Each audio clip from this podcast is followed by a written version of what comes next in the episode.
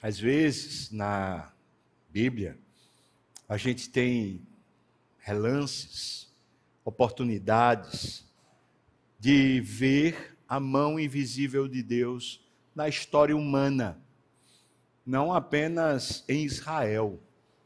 E o texto que eu quero compartilhar com você é sobre isso. Esse texto mostra dois personagens romanos que tinham poder e autoridade sobre os povos, sobre as regiões que eles governavam, e eles estão tomando decisões que vão afetar diretamente o curso da história de Deus. E, na verdade, Deus usa até os malfeitos dos homens, até os desejos pecaminosos dos homens, sem que ele se suje, sem que ele se torne conivente, mas é como se ele aproveitasse o lixo, o esgoto e conseguisse tirar dali alguma coisa produtiva, alguma coisa que abençoasse a existência humana. Abra sua Bíblia, por favor, no livro de Atos, no capítulo 18, nós vamos ler dos versículos 1 a 17, quando o apóstolo Paulo vai plantar a igreja lá em Corinto, região da Grécia. A gente vai lembrar aqui, irmãos, que Paulo está vindo de Atenas. Esses últimos, essa segunda viagem missionária de Paulo não tem sido fácil. A viagem, quando passou lá por Tessalônica, ele sai fugido é, por causa dos judeus, mas os judeus ficam sabendo que ele tinha passado para Bereia e vão lá também para persegui-lo. Eles fazem mal a um homem chamado Jason, porque Jason tinha abrigado Paulo e Jason vai preso, tendo que pagar uma fiança altíssima. Ou seja, os desdobramentos da pregação do evangelho eram desdobramentos muito duros, difíceis. Os judeus estavam ali querendo o tempo todo cessar essa obra. Paulo então vai a Atenas, deixa Silas e Timóteo ainda um pouco lá em Bereia. Quando ele chega em Atenas, ele manda avisar a Silas e Timóteo que venham o mais rápido possível. Lá em Atenas, ele prega o evangelho na sinagoga, na praça pública, no Areópago, e nasce uma igreja ali também. E agora, mais uma vez, debaixo de muita perseguição e sofrimento, Paulo chega a Corinto. E dessa feita, a coisa acontece um pouco diferente do que normalmente vinha acontecendo. Vamos ler, diz assim o texto. Depois disto, deixando Paulo Atenas, partiu para Corinto. Lá ele encontrou um certo judeu chamado Aquila, natural de Ponto, lá em cima, no Mar Negro. Recentemente tinha chegado da Itália com Priscila, sua mulher, em vista de ter Cláudio, o quarto imperador romano, o primeiro a começar uma grande perseguição contra os judeus, especialmente os cristãos, ter Cláudio decretado que todos os judeus se retirassem de Roma. Paulo aproximou-se deles. E posto que eram do mesmo ofício, Priscila, Áquila e, e Paulo, passou a morar com eles e ali trabalhava, pois a profissão deles era fazer tendas. Todos os sábados discorria na sinagoga, persuadindo tanto os judeus como também os gregos. Mas quando Silas e Timóteo desceram da Macedônia, Paulo se entregou totalmente à pregação da palavra, testemunhando aos judeus que o Cristo é Jesus. Opondo-se eles e blasfemando, Paulo sacudiu as vestes e disse-lhes: Sobre a vossa cabeça o vosso sangue dele eu estou limpo, e desde agora eu vou para os gentios. E saindo dali, ele entrou na casa de um homem chamado Tício Justo, que era temente a Deus. A casa era vizinha, contígua à sinagoga. Mas Crispo, que era o principal da sinagoga, creu no Senhor, e ele e toda a sua casa. E também muitos dos coríntios, ouvindo, criam e eram batizados. Teve Paulo durante a noite uma visão em que o Senhor lhe disse: Não temas, pelo contrário, fala e não te cales, porquanto eu estou contigo, e ninguém ousará fazer-te mal, pois eu tenho muito povo nesta cidade. E ali ele permaneceu um ano e seis meses, ensinando entre eles a palavra de Deus. Quando, porém, Galho, que era procônsul da Acaia, levantaram-se os judeus concordemente contra Paulo e o levaram ao tribunal, dizendo o seguinte: Paulo persuade os homens a adorar a Deus por um modo contrário à lei dos judeus. E a Paulo falar quando Galho declarou aos judeus: Ora, se fosse com efeito alguma injustiça ou um crime de maior gravidade, ó judeus, de razão seria atender-vos. Mas, se é questão de palavra, de nomes, da vossa lei, ah, tratai disso vós mesmos eu não quero ser juiz dessas coisas. E os expulsou do tribunal. Versículo 17, onde a gente vai parar. E então todos agarraram Sóstenes, que era o principal da sinagoga, tendo substituído Cristo, e o espancavam diante do tribunal. Galho, todavia, nem se importava com essas coisas. A parte A do versículo 18 diz: Mas Paulo, havendo permanecido ali muitos dias, ou seja, ele ficou ali ainda em Corinto, depois é que ele vai em curso a Jerusalém. Vamos orar mais uma vez, irmãos. Meu Senhor, te peço que aqui, nesse momento, abra os nossos olhos espirituais para, para, por meio da tua palavra, vermos a tua mão invisível guiando a história. Ajuda-nos, através disso, a confiarmos mais em Ti. Quem sabe sairmos daqui com uma plenitude maior de certeza do Teu amor para conosco. No nome de Jesus, amém e amém. Primeiro ponto que eu quero destacar é a mão invisível de Deus que está aqui no decreto de Cláudio. Esse aconteceu por volta do ano 54. Ele antes de morrer, porque a esposa dele, a Agripina, envenenou ele, ele começou uma grande perseguição contra esse movimento dos cristãos e dos judeus, que era, na verdade, quem ficava o tempo todo instigando Roma contra os cristãos. Para Roma, os cristãos era como não fosse nada. Era um grupinho de nada, eles pouco se importavam com o que acontecia ou deixava de acontecer. Os judeus também, aparentemente, eram um povo quase que sem relevância, sem significância, uma vez que o Império Romano era gigantesco. O historiador romano Suetônio diz a respeito do decreto o seguinte: os judeus que se agitam por instigação de um certo Cristo isso era o que constava no decreto do Cláudio. É por causa desse suposto, suposta agitação instigada por Cristo que Cláudio então resolveu manifestar esse decreto. E apesar da expulsão decretada por Cláudio, a comunidade cristã romana foi logo reconstituída. Tanto é que, quando Paulo escreve a sua carta, por volta do ano 57, carta de Paulo aos Romanos, ele pode cumprimentar vários amigos e conhecidos. Dentre eles, ele saúda Áquila e Priscila. Veja só, aparentemente, quando o decreto dele vem, acaba-se a igreja em Roma todos os cristãos terminam saindo, eles foram expulsos. A igreja acabou. Parece então que um decreto desse, com intenção maligna, certamente aos nossos olhos, obra do diabo, era para esse fim, era essa finalidade. Mas, irmãos, aqui está uma grande oportunidade.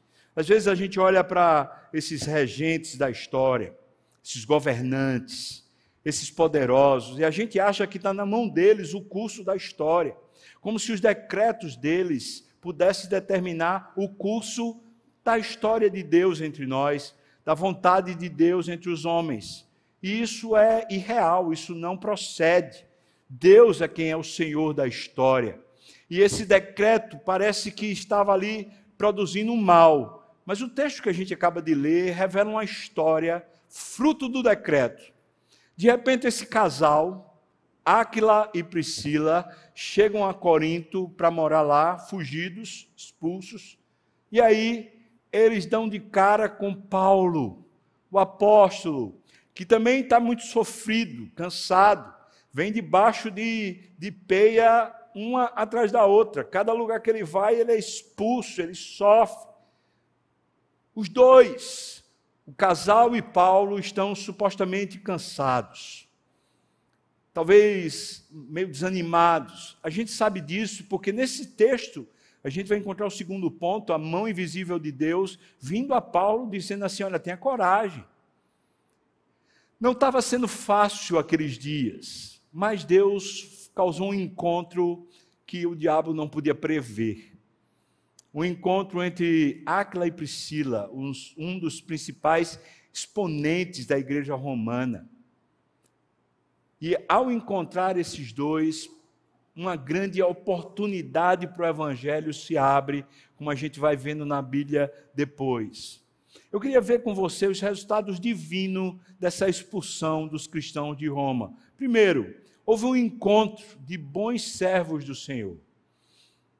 Aquele encontro de Paulo morando com Áquila e Priscila, aquilo trouxe um proveito eterno. A carta aos Romanos tem a ver com aquilo lá, irmãos com aquele encontro lá.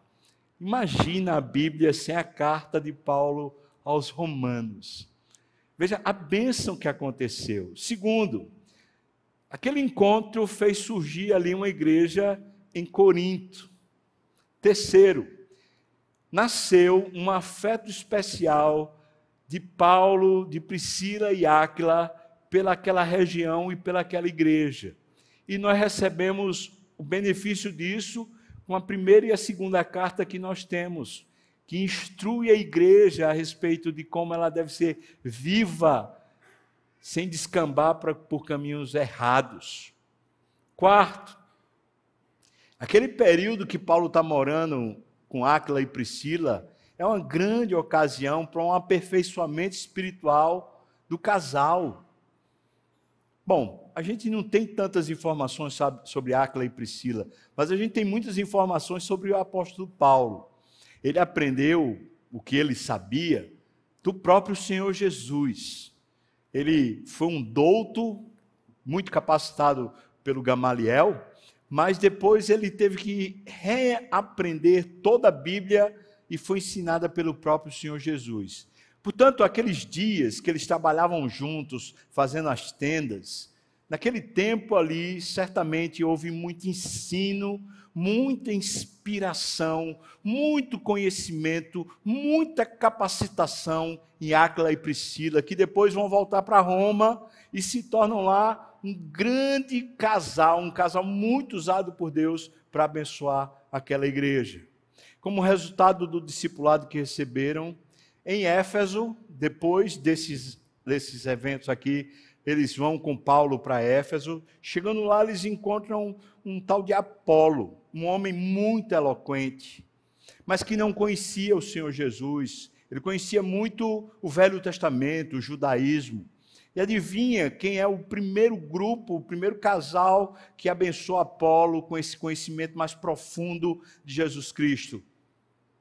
Áquila e Priscila. Veja como Deus estava governando.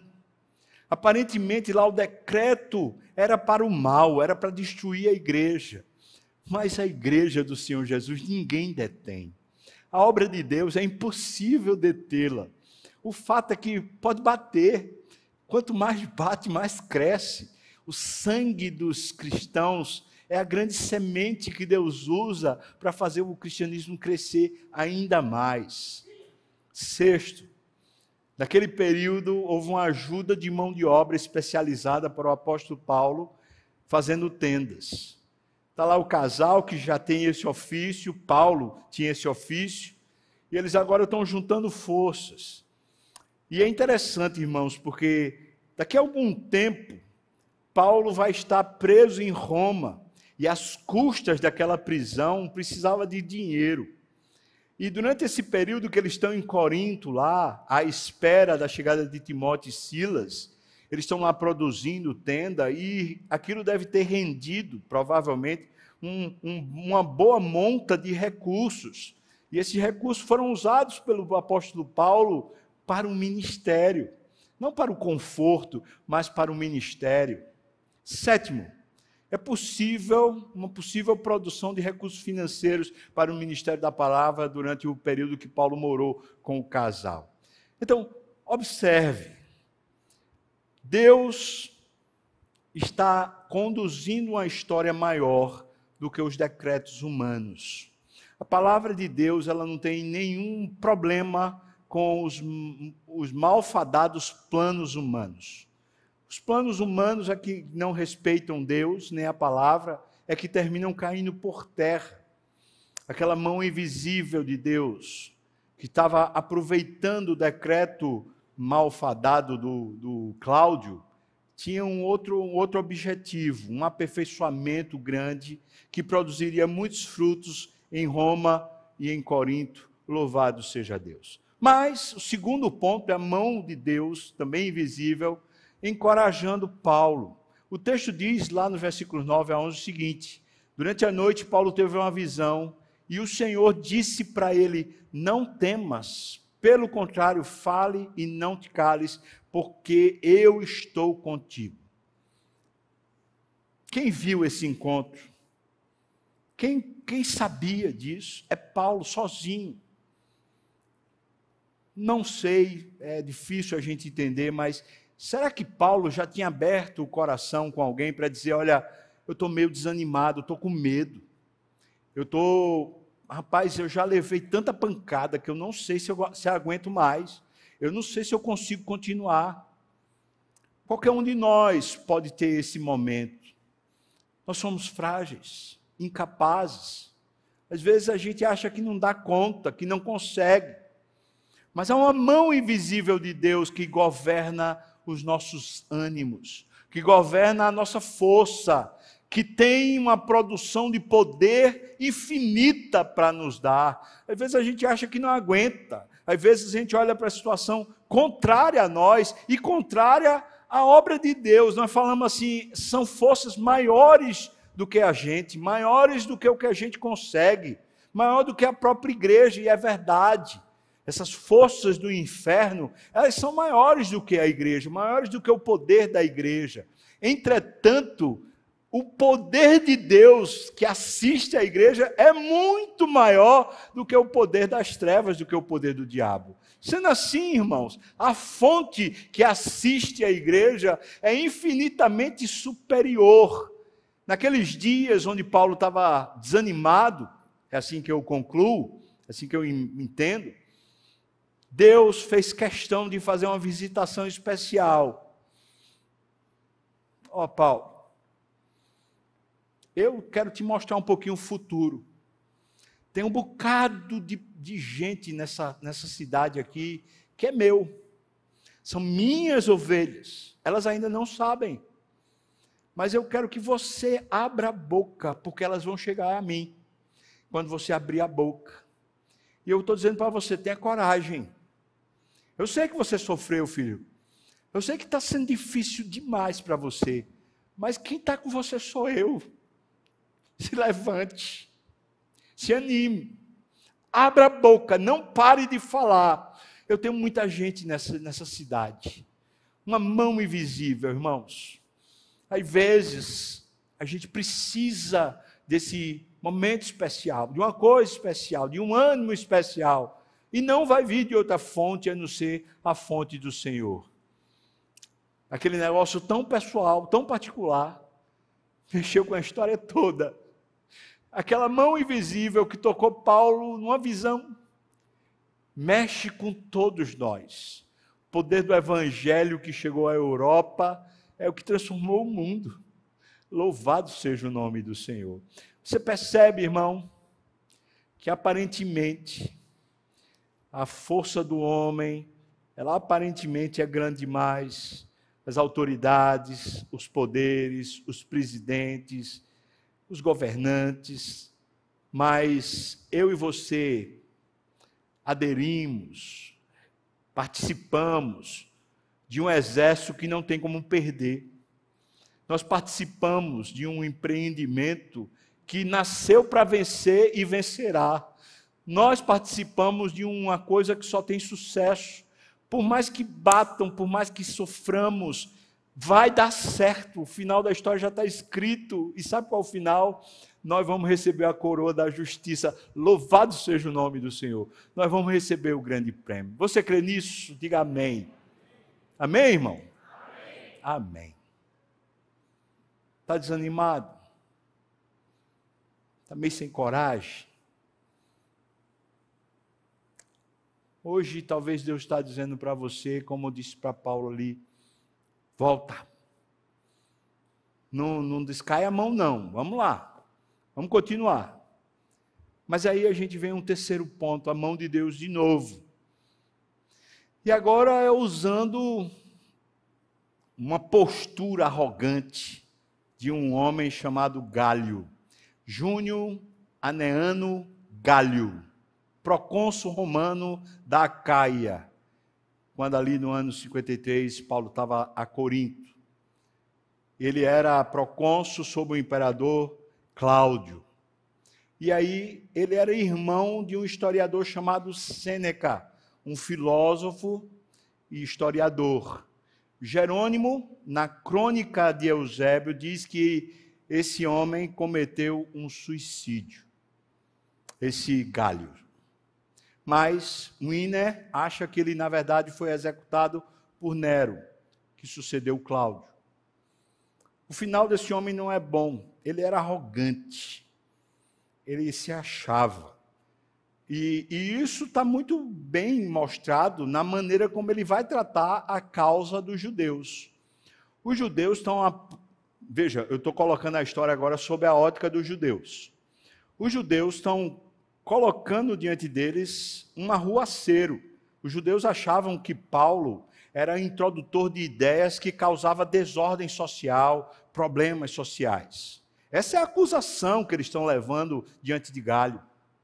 Mas Galho, ele é arrogante e ele desdenha dos judeus. Quando chegam lá para acusar Paulo, Galho fala assim: Ah, isso é coisa pequena. Ah, isso é coisa de vocês. Vocês ficam aí brigando entre vocês por questões de vocês mesmos. Eu não tenho nada a ver com isso. Sai daqui, sai daqui. Eu não quero ver uma cara, mas sai todo mundo daqui.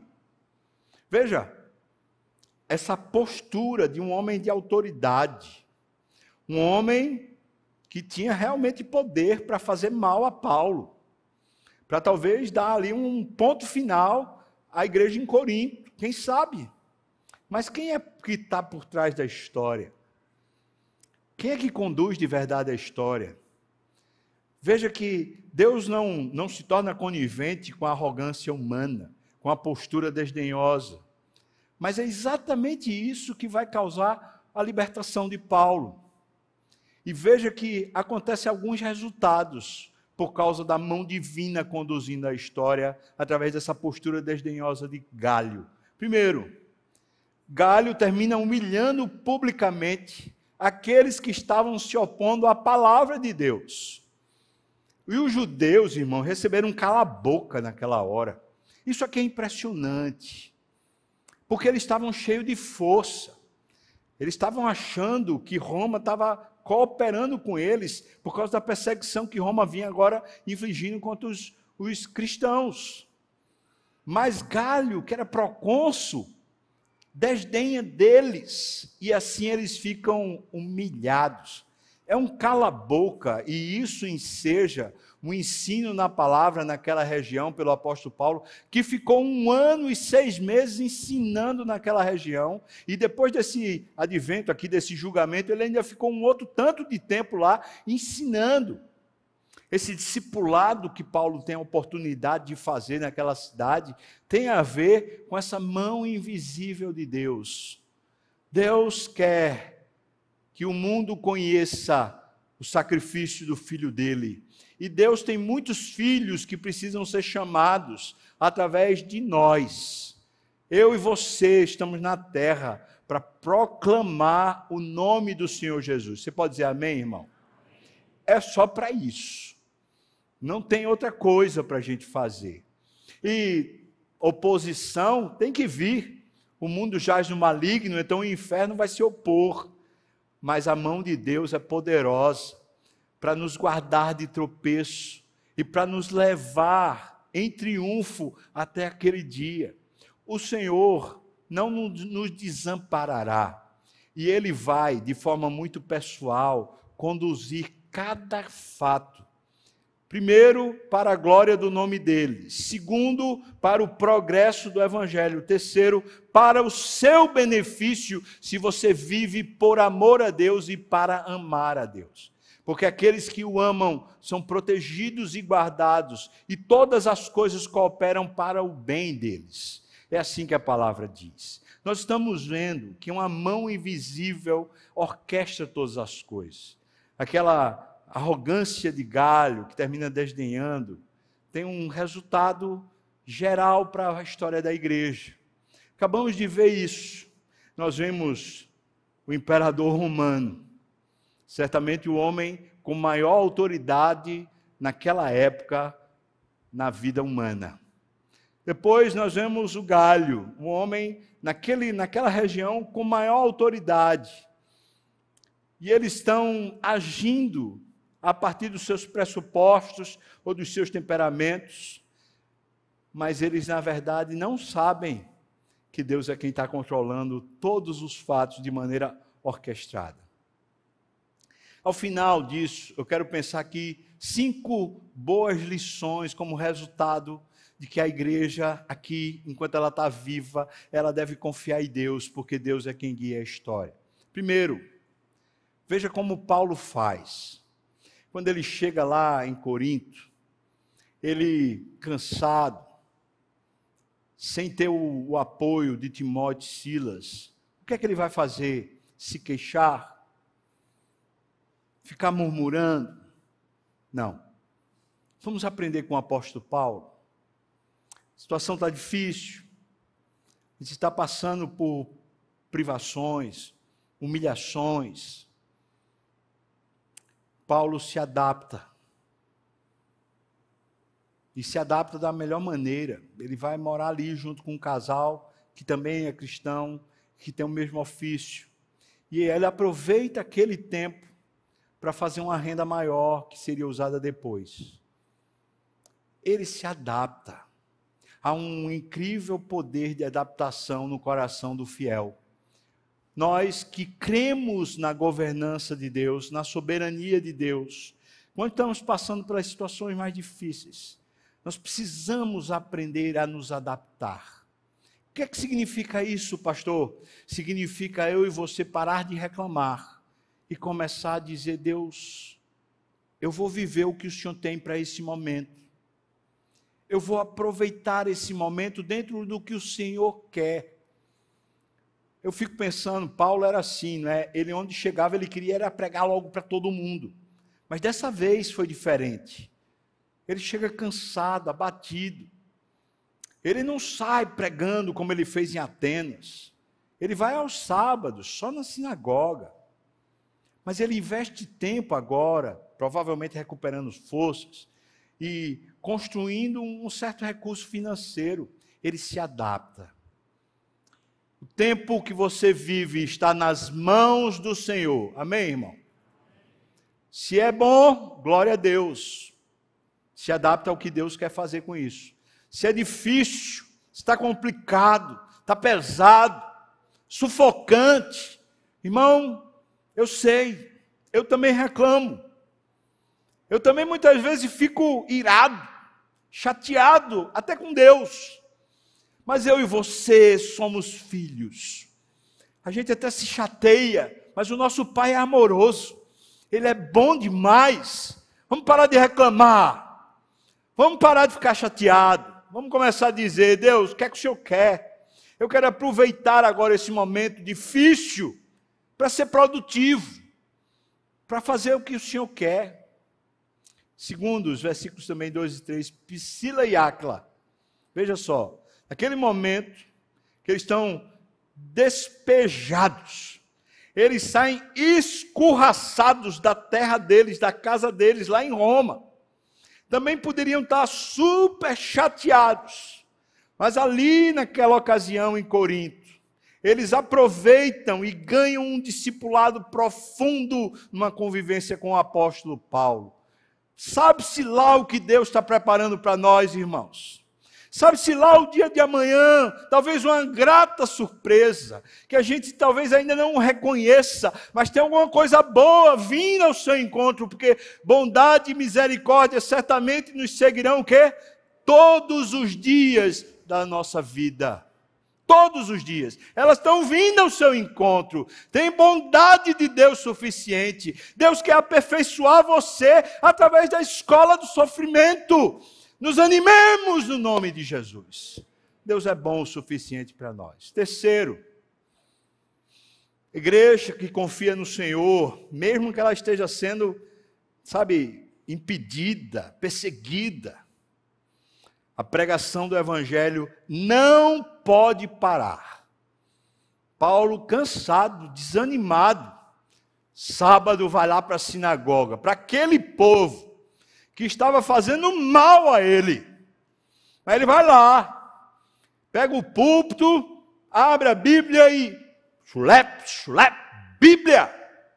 Ensina a Bíblia, fala de Jesus, não para de falar.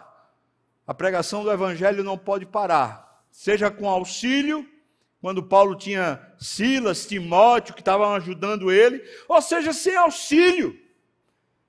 Se você está sendo bem assessorado, tem uma equipe, está junto, amém, vamos embora. Mas está sozinho e está difícil, no nome de Jesus, não para de pregar o Evangelho. Você está aqui, é para isso. Não é para ganhar dinheiro, não é para ter conforto, não é para os seus planos se realizarem. Se você está aqui na terra, é para o nome de Jesus ser conhecido de todas as gentes, de todas as pessoas. Então, Fala, não te cala. Cristo está contigo e é poderoso para lhe guardar de tropeço. Quarto, versículo 6. A pregação do Evangelho, quando nós a cumprimos, sem nos calarmos, ela nos desencarrega da responsabilidade pelo sangue dos que não conhecem ou dos que rejeitam. Isso é muito importante. Ezequiel, capítulo 3, versículos 18 e 19, diz assim: Quando eu disser ao perverso, certamente morrerás, e tu não o avisares, e nada disseres para o advertir do seu mau caminho, para lhe salvar a vida, esse perverso morrerá na sua iniquidade. Veja o que Deus diz: mas o seu sangue da tua mão o requererei. Deus tem posto pessoas na sua mão, irmão. As pessoas que trabalham com você, as pessoas de sua família, e não é para você salvá-las, é para você pregar a elas o Evangelho. Versículo 19: Mas se avisares o perverso, e ele não se converter da sua maldade e do seu caminho perverso, ele morrerá na sua iniquidade. Mas tu salvaste a tua alma. Veja o que Paulo está dizendo aqui no versículo 6. Veja o que ele diz, irmãos. Opondo-se eles e blasfemando, Paulo então sacudiu as vestes e disse-lhes: Sobre a vossa cabeça o vosso sangue, eu dele estou limpo e desde agora eu vou para os gentios. Ele está chamando à luz o que está lá no texto de Ezequiel e dizendo assim: Olha, eu fiz o meu papel, eu preguei o evangelho, vocês estão desdenhando, vocês não querem se converter, vocês não querem acreditar. Esse é um problema agora que vai cair sobre vocês, não mais sobre mim. Nós precisamos aprender isso. A pregação do evangelho nos desencarrega da responsabilidade pelo sangue dos que não conhecem e também pelo sangue daqueles que rejeitam. Quinto lugar, se eu e você podemos confiar nessa mão invisível, nesse Senhor que é dono de tudo, nasce aqui, veja só, uma igreja em Corinto com bons líderes, Entre esses líderes nós temos Tício Justo, temos Crispo, que era um ex-líder da sinagoga. Aqui temos Áquila, Priscila e Apolo que vão ajudar nessa igreja.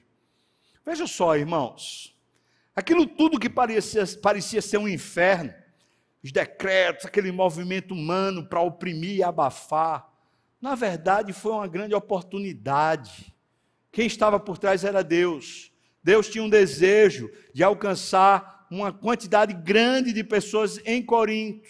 E por isso ele parece que orquestrou mesmo para que aquelas coisas que pareciam ser piores se tornassem as melhores. A grande oportunidade dessa igreja exuberante forte, até viva, nascesse naquele local. Louvado seja Deus, porque eu e você somos filhos do mesmo Deus. Eu e você podemos acreditar. Talvez as piores circunstâncias aquelas, aquelas coisas que nos sufocam, nos denigrem, que faz às vezes a gente até pensar que não tem mais força para continuar. É ali que Deus faz nascer alguma coisa nova, poderosa e boa. Às vezes Ele faz nascer no nosso coração um novo discernimento, uma nova postura, uma nova fé, um novo ânimo, um poder diferente dentro de nós. Às vezes Ele faz nascer na nossa região, na nossa estrutura, um emprego novo, uma situação nova no emprego, uma condição nova de vida, uma realidade nova dentro de casa. Deus usa a morte para evidenciar a ressurreição. Deus usa o inferno para mostrar que Ele é luz e Senhor de tudo e de todos. Não há impossíveis para Deus. Não há nada que não possa ser resolvido pela presença e pelo poder de Deus. Se eu e você cremos que Deus é o Senhor com a mão invisível guiando a história, às vezes a gente ouve notícias, o presidente fez isso, baixou aquele decreto. Ah, o Congresso fez aquilo outro. O juiz de não sei das quantas fez aquilo outro. Estão querendo aprovar maconha, estão querendo aprovar não sei o que lá. Eu e você somos bombardeados por notícias de poderosos que acham que governam a terra. Eu fui chamado pelo sangue de Jesus para uma viva herança. Eu fui resgatado do império das trevas. Eu agora fui posto no novo reino. Eu sou cidadão do céu, louvado seja o nome do Senhor. A minha história está escrita. Deus me fez. Deus me recriou através do sangue de Jesus.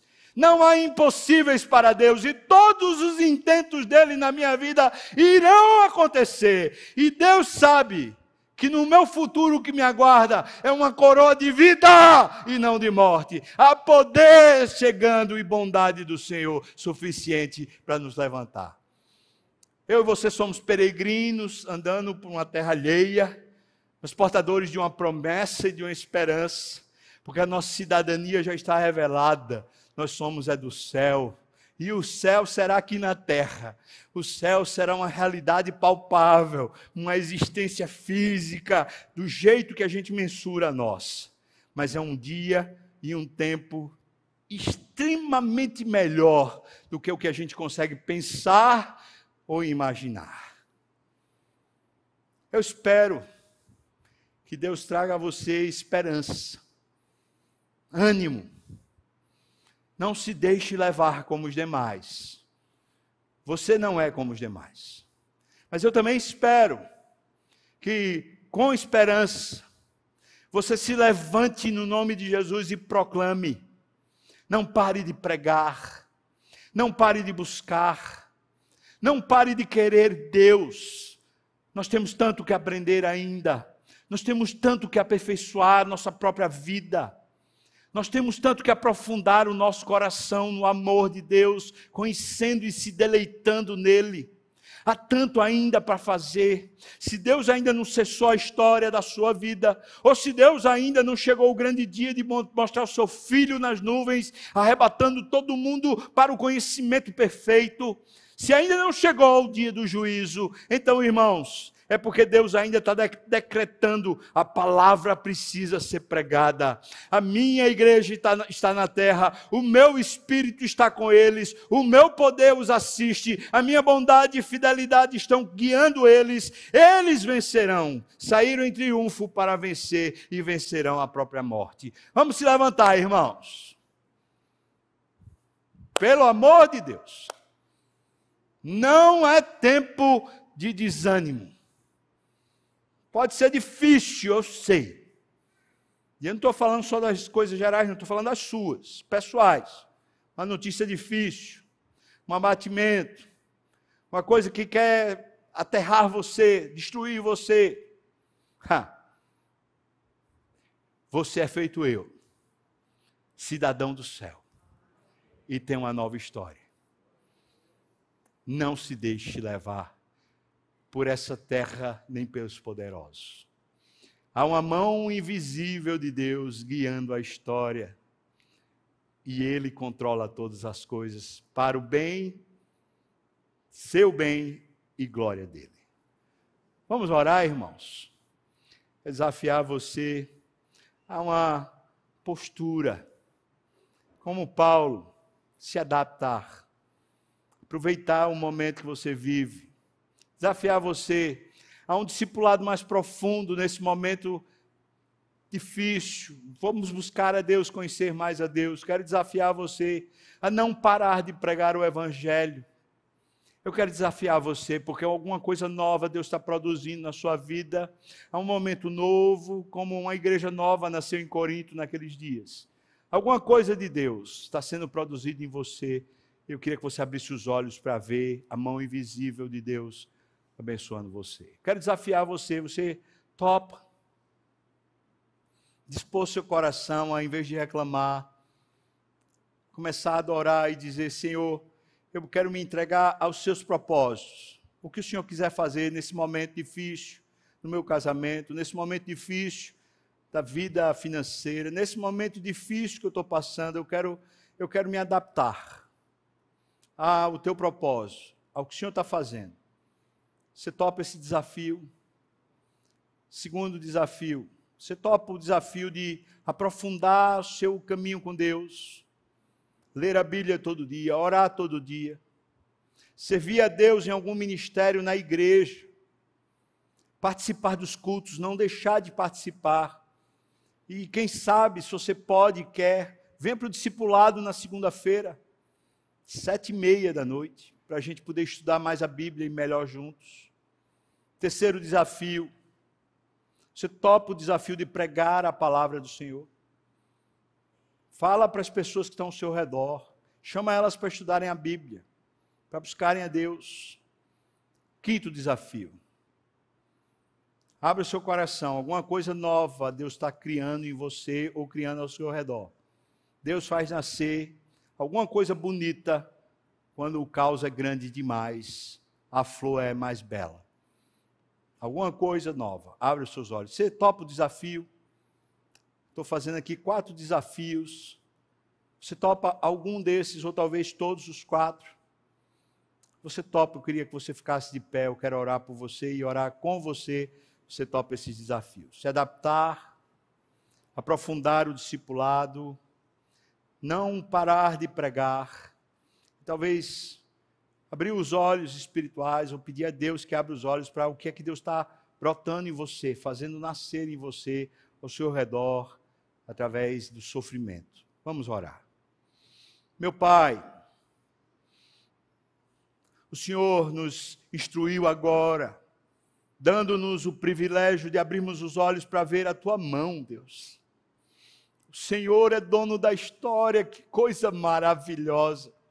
Senhor, nós já sabíamos, mas é tão bom quando a gente vê, isso anima a gente. Estamos aqui diante do desafio do Teu Espírito e nós nos dispomos, Senhor, se queremos e se precisamos de adaptação, nos faz adaptar, em vez de murmurar, reclamar, nos faz entrar no que o Senhor está fazendo e aproveitar. Queremos aprofundar o nosso conhecimento do Senhor. Queremos, Senhor Deus, andar no discipulado contigo, Deus. Também, Pai, abra nossa boca para pregar o Evangelho. Abre, Senhor, não deixa a gente ficar tímido nem com medo. Abre-nos os olhos espirituais para vermos o que o Senhor está fazendo, alguma coisa boa o Senhor está fazendo acontecer, nascer nesses dias. Abre os nossos olhos, Senhor, para vermos. Traz glória ao teu nome na vida de, de todos nós, minha e dos meus irmãos aqui. Estamos em pé para te dizer, Senhor, topamos o desafio. Nós queremos honrar ao Senhor na nossa vida enquanto vivemos aqui, Pai. No nome de Jesus. E que a graça do nosso Senhor e Salvador Jesus Cristo o amor de Deus, o nosso querido e amado Pai, a comunhão, o consolo, a bênção, o poder, o avivamento do Espírito venha sobre nós, o povo do Senhor, não só aqui e agora, mas até quando o Senhor voltar e nos tomar para si. Aleluia! Amém. Amém.